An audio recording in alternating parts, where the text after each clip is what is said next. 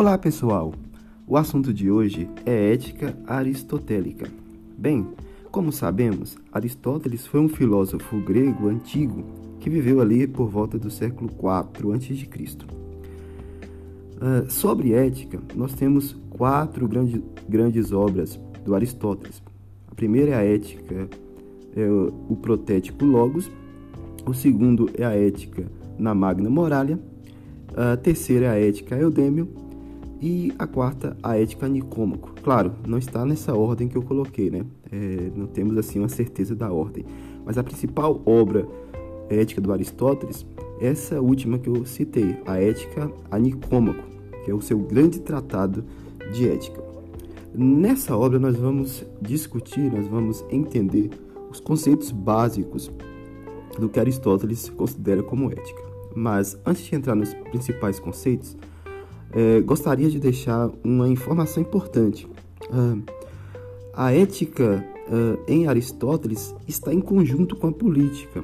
Embora Aristóteles tenha, tenha ah, outra obra chamada Política, que não está junto com a Ética Nicômaco, mesmo sendo duas obras separadas, uma complementa a outra. Então, a ética seria basicamente uh, a discussão ou a teoria da moral, das ações humanas, uh, de como o homem deve agir no mundo em relação aos outros, na cidade, na polis, uh, tem relação também com a política, porque também na política se discute relação, se discute as ações humanas. Então, o bem humano, ou o que, que se procura para que o ser humano possa ser melhor em sociedade. Bem, agora vamos passar aos conceitos básicos para tentar entender o que Aristóteles é, é, considera em sua obra a Ética Nicômaco.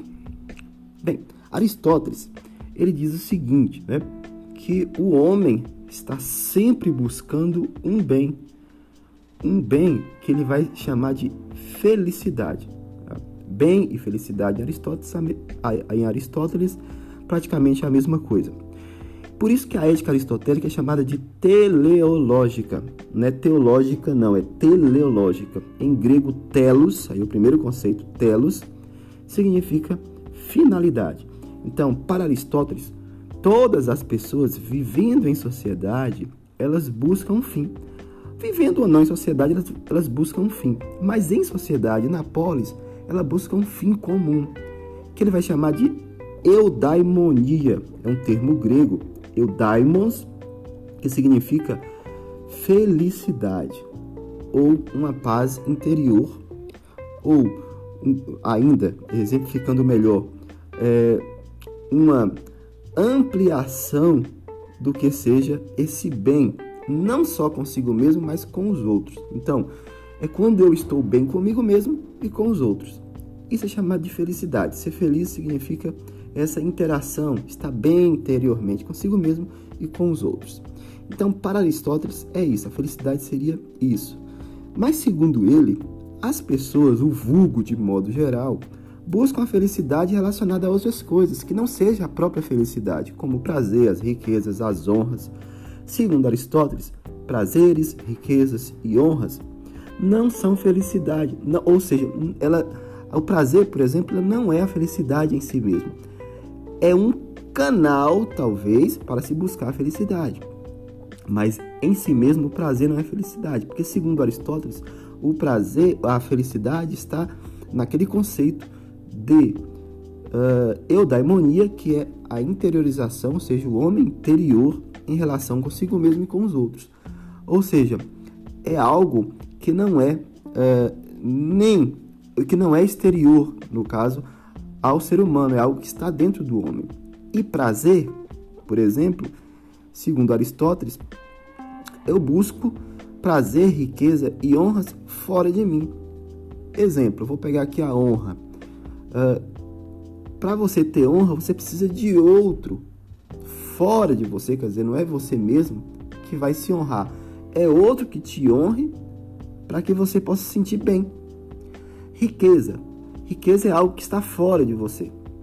Riqueza, por exemplo, é os seus bens, dinheiro, né? casas, imóveis, são coisas que estão fora, ou seja, não se relacionam com a eudaimonia que Aristóteles diz que é interior ao homem. E todas as coisas, segundo Aristóteles, que, estão, que são exteriores não são felicidade e levam a uma decepção. Por quê?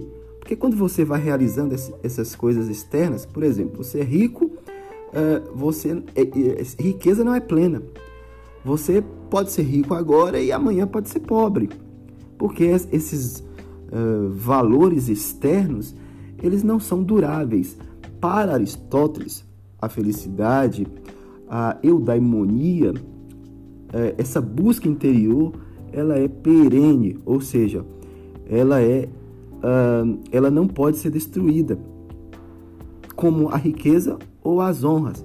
Por exemplo, alguém te honra hoje, amanhã essa pessoa pode não te honrar mais. Quer dizer, é um, é um bem, ou seja, é um, é um, um princípio que você busca fora de si e que é, você não tem certeza que vai durar. Você precisa sempre de outro para te honrar. Então, o ser humano ele tem, ele é variável, né? Ele está sempre nessa uh, mudança constante. Ou seja, é, ninguém garante, por exemplo, que essa honraria vai sempre retornar a mim. Então, a felicidade é uma coisa que, mais um conceito básico aqui, ela é em si. Ou seja, eu busco ela por ela mesma. Eu não busco ela é, na honra, porque se eu for buscar ela na honra, ela vai ser. Uh, pode me decepcionar, vai me decepcionar. Na riqueza, porque ela pode faltar um dia. A honra, nem todo mundo te honra hoje, vai te honrar amanhã. Agora, quando você busca esse algo interior, que, segundo Aristóteles, é durável, é um estado de espírito. Ou seja, essa felicidade plena quando você está bem consigo mesmo e que ninguém pode tirar de você. Bem, é um conceitozinho básico de daimonia, porque nós vamos agora trabalhar com o que ele vai chamar de é, da vida do homem, da vida interior do homem. O que seria essa vida interior do homem, ou essa busca né, do homem por uma vida que seja uma vida melhor para si e para os outros. Segundo Aristóteles, né, na verdade não só Aristóteles, os gregos de maneira geral antigos, eles vão identificar três tipos de vida.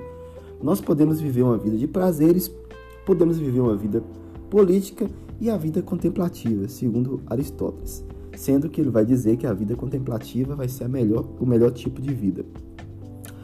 Uh, e segundo Aristóteles, todo mundo busca um tipo de vida que vai, por exemplo, te guiar. Né? Um tipo de vida, a maioria, por exemplo, prefere a vida dos prazeres, segundo Aristóteles. Mas se enganam, porque buscam nos prazeres e sempre vão se decepcionar.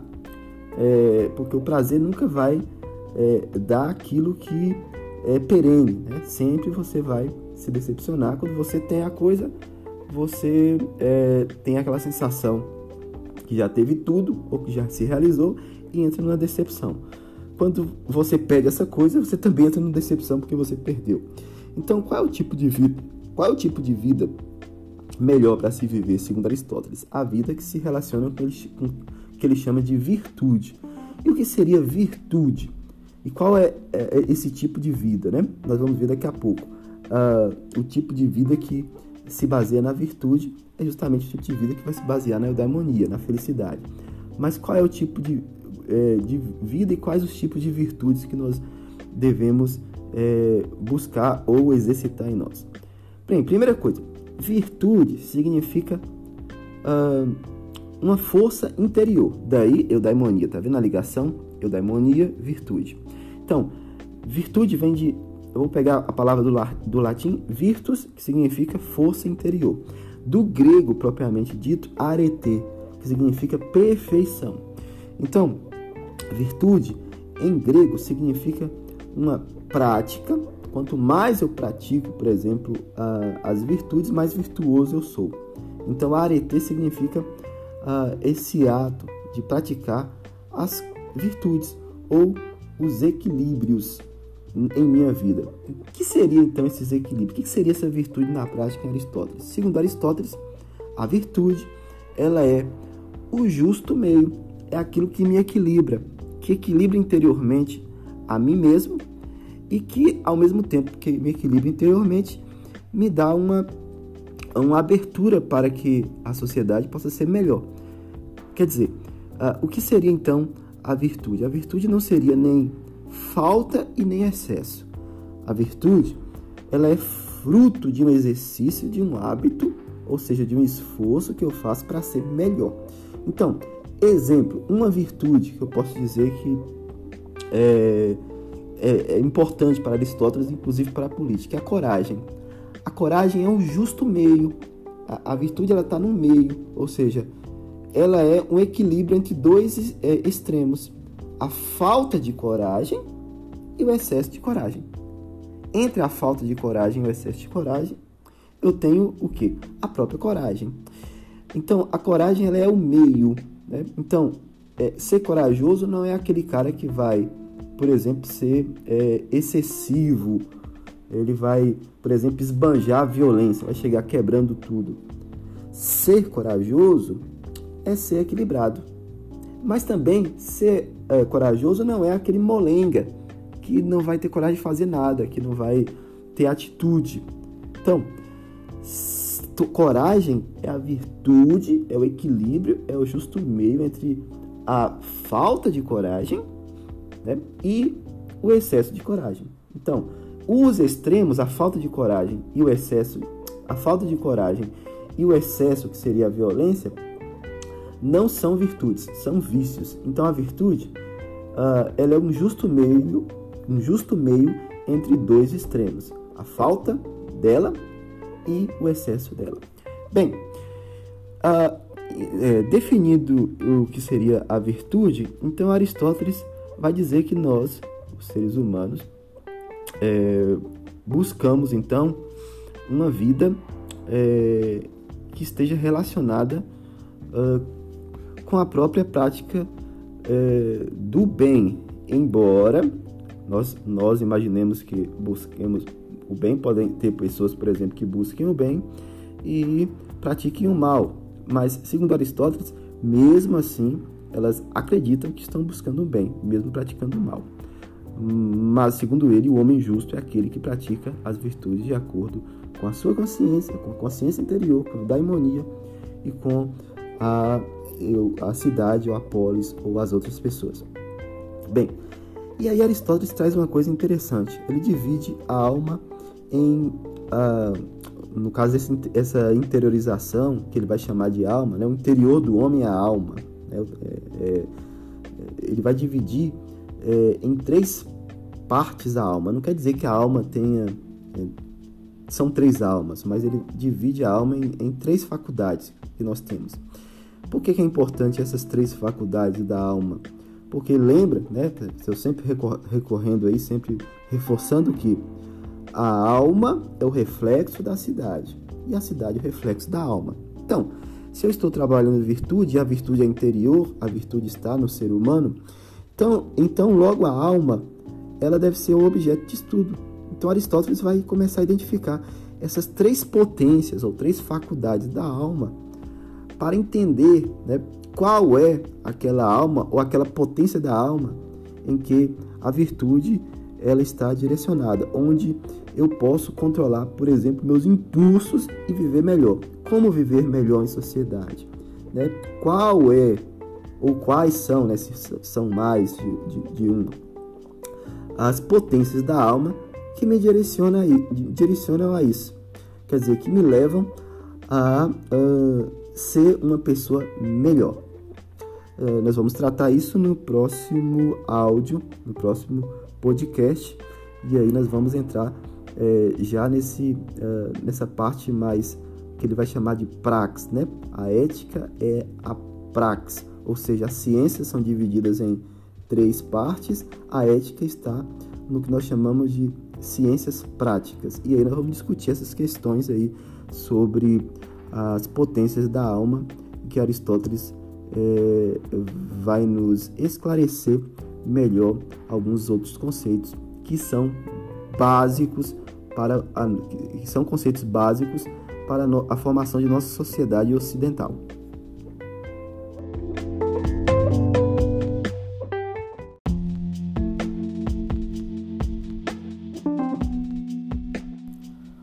Olá pessoal, Vamos dar continuidade agora à ética em Aristóteles. Vamos falar sobre a divisão da alma em Aristóteles. Aristóteles denomina alma de vida. Daí, ele escreveu uma obra chamada De Anima, ou seja, sobre a vida. Muitas interpretações vão dizer que são potências. A alma é uma potência, ou a potencialidade do homem, ou seja, a alma é uma, tem uma relação com o corpo, ela anima um corpo. Então, a alma é o princípio ou espírito que anima um corpo, e essa alma tem consciência, dependendo do seu grau, ela tem consciência. Então, a alma vegetativa, a potência vegetativa e a sensitiva, elas não têm consciência em si mesmo. Mas a potência intelectiva, a alma intelectiva, segundo Aristóteles, tem e é o ser humano que é capaz de é, ter ou de produzir é, conhecimento intelectual. Bem, então, na primeira é, potência, ou na primeira alma ou vida, que também pode ser chamada de vida, nós temos a vida ou a potência vegetativa, que nos aproxima dos outros animais por meio, por exemplo, da nutrição, do crescimento. Assim como os outros animais, nós, nós, nós é, precisamos nos alimentar, né? nós crescemos, desenvolvemos, então não temos diferença com os outros animais a partir da potência ou da alma vegetativa. Na alma sensitiva é a parte dos, dos sentidos mesmo, né?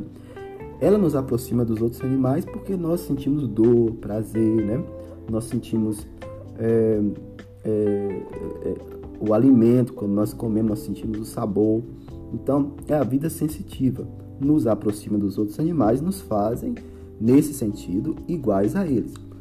Mas, segundo Aristóteles, tem uma terceira potência da alma ou vida, que é chamada de vida intelectiva, que só o ser humano tem, que é como uma partícula de Deus, é uma parte da alma que condiz com a natureza própria da, é, do ser humano. Então, essa parte intelectiva, segundo Aristóteles, é que nos diferencia dos outros animais. Então, os outros animais não têm uma potência intelectiva. Os outros animais só têm a sensitiva e a vegetativa. O ser humano tem as três. Bem, então o intelecto é próprio do ser humano. Bem, e como é, é que se relaciona o intelecto e por que nós estamos trabalhando nessa questão das potências da alma? Porque, segundo Aristóteles, é nessa terceira potência da intelectiva que nós vamos ter o direcionamento para a ética.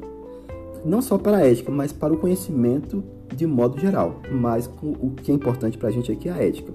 É, mesmo assim, nós vamos, não vamos deixar de é, fazer aqui uma breve exposição sobre as outras é, faculdades, que é a produtiva e uh, o intelecto teórico. Bem, o que é o intelecto então? O intelecto ele se destina ao conhecimento, é uma faculdade ou potência da alma que possibilita o ser humano a conhecer as coisas. E ele é composto de quê? De três modalidades possíveis. A modalidade produtiva, então, tem um intelecto produtivo, se destina a produzir alguma coisa. O ser humano produz, por exemplo, uma cadeira, uma mesa, televisão, rádio, computador, celular. Ele produz objetos para si. E temos também o intelecto teórico. O intelecto teórico é voltado para descobrir a verdade das coisas, se destina ao conhecimento das coisas verdadeiras. Aristóteles vai dizer, por exemplo, que se destina à metafísica, por exemplo, à própria matemática, a matemática é, é, é uma ciência dos números que estão voltados para a necessidade. Por exemplo, 2 mais 2 tem, deve ser sempre igual a 4. Ou seja, são verdades invariáveis, são princípios, causas invariáveis. Então, o intelecto teórico é um intelecto invariável. E o intelecto prático, ou seja, agora a, a terceira modalidade, né? É voltada para a operação né, do bem, o intelecto que captura o bem a partir dele mesmo, do ser humano, e condiciona ou nos mostra as melhores formas para realizar esse bem. Esse intelecto prático é aí que está né, a, o que Aristóteles nos é, chama de prax ou de ciência prática. Essas ciências práticas elas são uh, variáveis, ou seja, por exemplo, eu tenho a política, a política é variável. Por que a política é variável? Política significa o quê?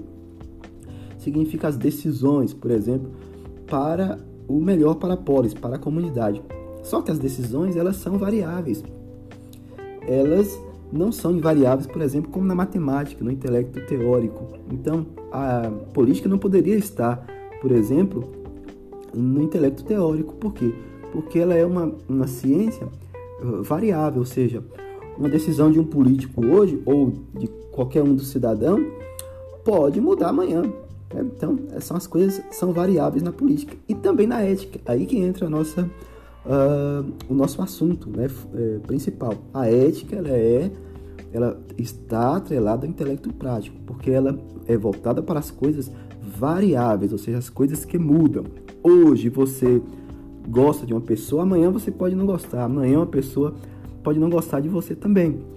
Ou as suas ações que você realizou hoje, amanhã você se arrepende. Então, é, nós estamos na, no, no âmbito das relações humanas, ou seja, nós estamos é, no âmbito da variação, da mudança. E a ética é essa é, é, ciência que está voltada para essas variáveis. Bem, então, o intelecto prático ele vai fazer o que? Ele vai nos mostrar, né? É, é, para que o ser humano haja bem, para que o ser humano é, tome as melhores decisões e possam e possa buscar a partir dessa melhor decisão o bem, buscar o bem. Seria isso para Aristóteles. Mas a gente sabe que nem sempre o ser humano é, faz o bem.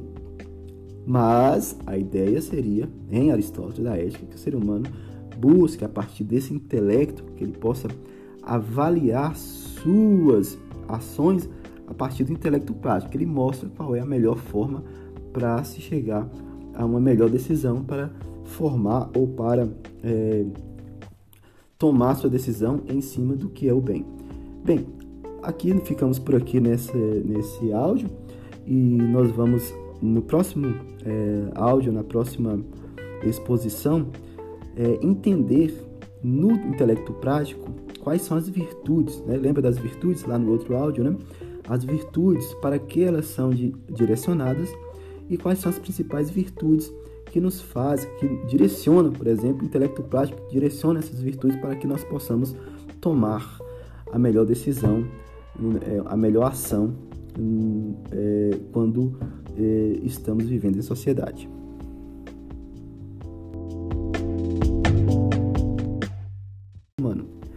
As virtudes do caráter humano são aquelas que correspondem aos bons hábitos, como por exemplo a coragem. Então, a coragem ela é uma virtude que não é nem faltante nem excessivo. Então, é um equilíbrio.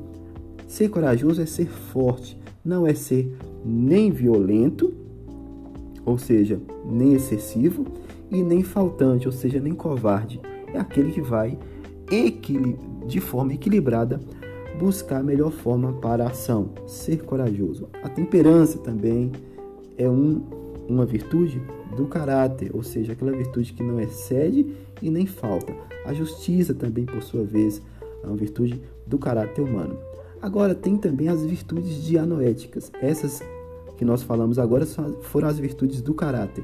Agora, as virtudes dianoéticas são a sabedoria e a prudência. E a virtude própria do intelecto teórico, segundo Aristóteles, é a sabedoria. É o que me faz, por exemplo, conhecer as coisas de forma teórica. As virtudes próprias do intelecto prático, e aí vamos voltar para as ações, uh, é a prudência, ou que ele chama de froneses. O que é a froneses? É a virtude da inteligência prática. Ela me conduz, e conduz de forma que a inteligência possa captar o bem próprio para cada ação particular e dispõe de várias, uh, de uma variedade de meios disponíveis para que eu possa agir bem, para que o agente possa agir bem. Então, há, por exemplo, um apetite para o bem, há uma, uma tendência para o bem que é natural, segundo Aristóteles, e que o intelecto prático vai permitir que eu possa escolher o meio mais adequado para tomar a minha ação.